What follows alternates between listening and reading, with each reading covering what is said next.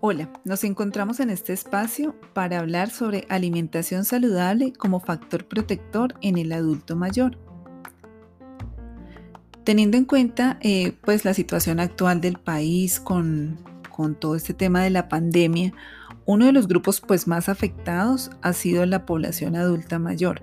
Por esta razón quisiéramos hablar del tema de alimentación en este grupo. En primer lugar, pues es importante mencionar que las guías alimentarias basadas en alimentos, que es un documento elaborado por el Instituto Colombiano de Bienestar Familiar, hacen unas recomendaciones generales de alimentación para población adulta y en este grupo pues se incluyen la población adulta mayor.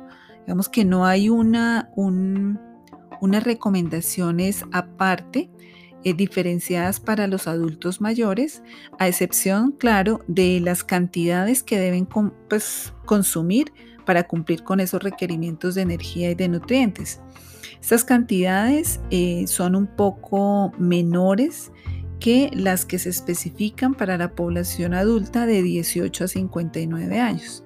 Entonces, eh, esa es, digamos, es como la, única variación.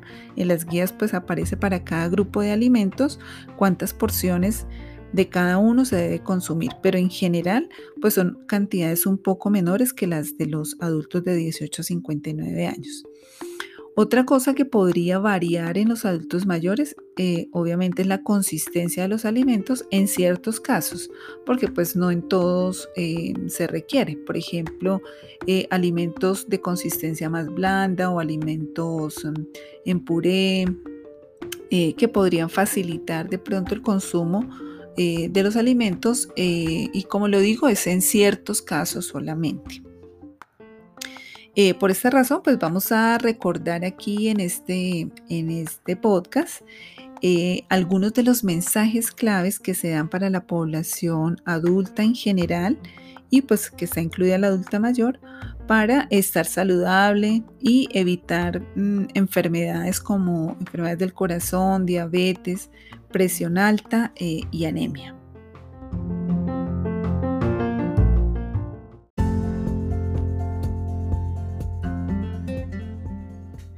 El mensaje 6 de las guías nos indica que para mantener un peso saludable debemos disminuir el consumo de algunos alimentos como son alimentos de paquete, comidas rápidas, gaseosas y bebidas azucaradas y en general jugos eh, industrializados que son altos en azúcar. La razón, eh, pues principalmente es porque son altos en sodio, ¿cierto?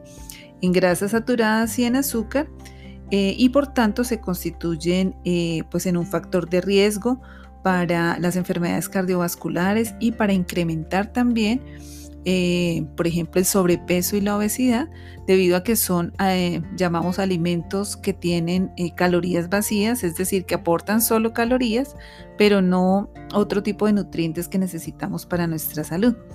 Por esta razón, la recomendación es que tengamos siempre a la mano refrigerios saludables, por ejemplo, trozos de vegetales, ¿cierto? Apio, zanahoria o de frutas.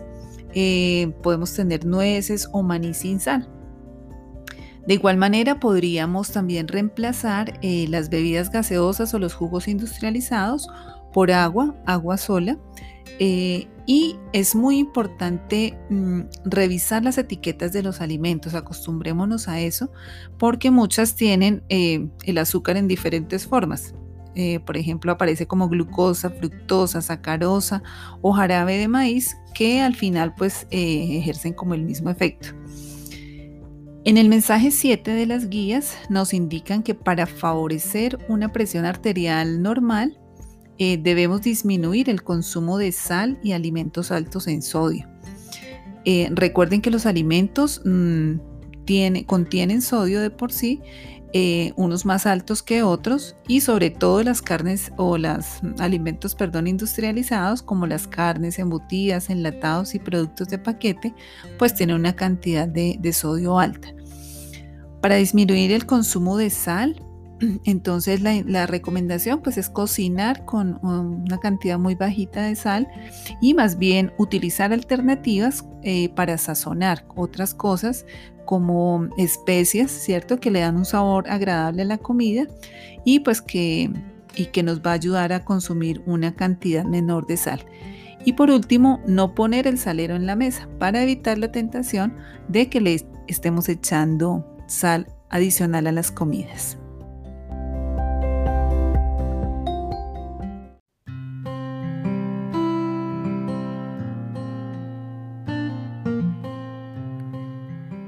En el mensaje 8, las guías nos indican que para cuidar nuestro corazón debemos cuidar también el consumo de las grasas.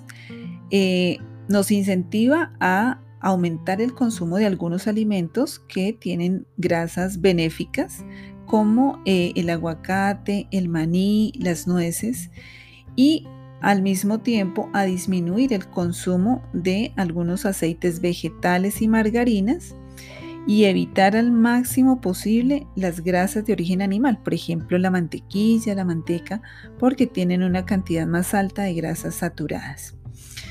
En el mensaje 9 eh, hace un especial énfasis en la importancia de la actividad física, eh, por lo menos 30 minutos por día durante 5 días a la semana. Esto para la población adulta y adulta mayor también pues los beneficios obviamente de la actividad física pues es que se disminuye el riesgo del sobrepeso, el riesgo pues de enfermedades eh, y en general por ejemplo de infartos, eh, disminuye también el nivel de estrés y pues previene enfermedades como diabetes, hipertensión, cáncer en general. En los adultos mayores las guías hacen un énfasis para, para que se realicen ejercicios de flexibilidad, coordinación y equilibrio pues además del tiempo que se está realizando.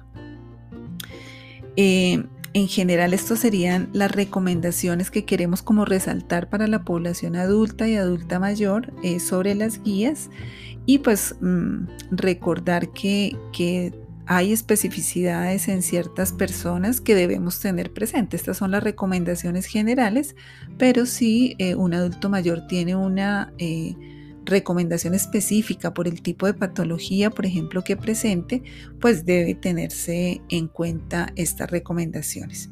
Un abrazo para todos y nos encontramos en el siguiente espacio.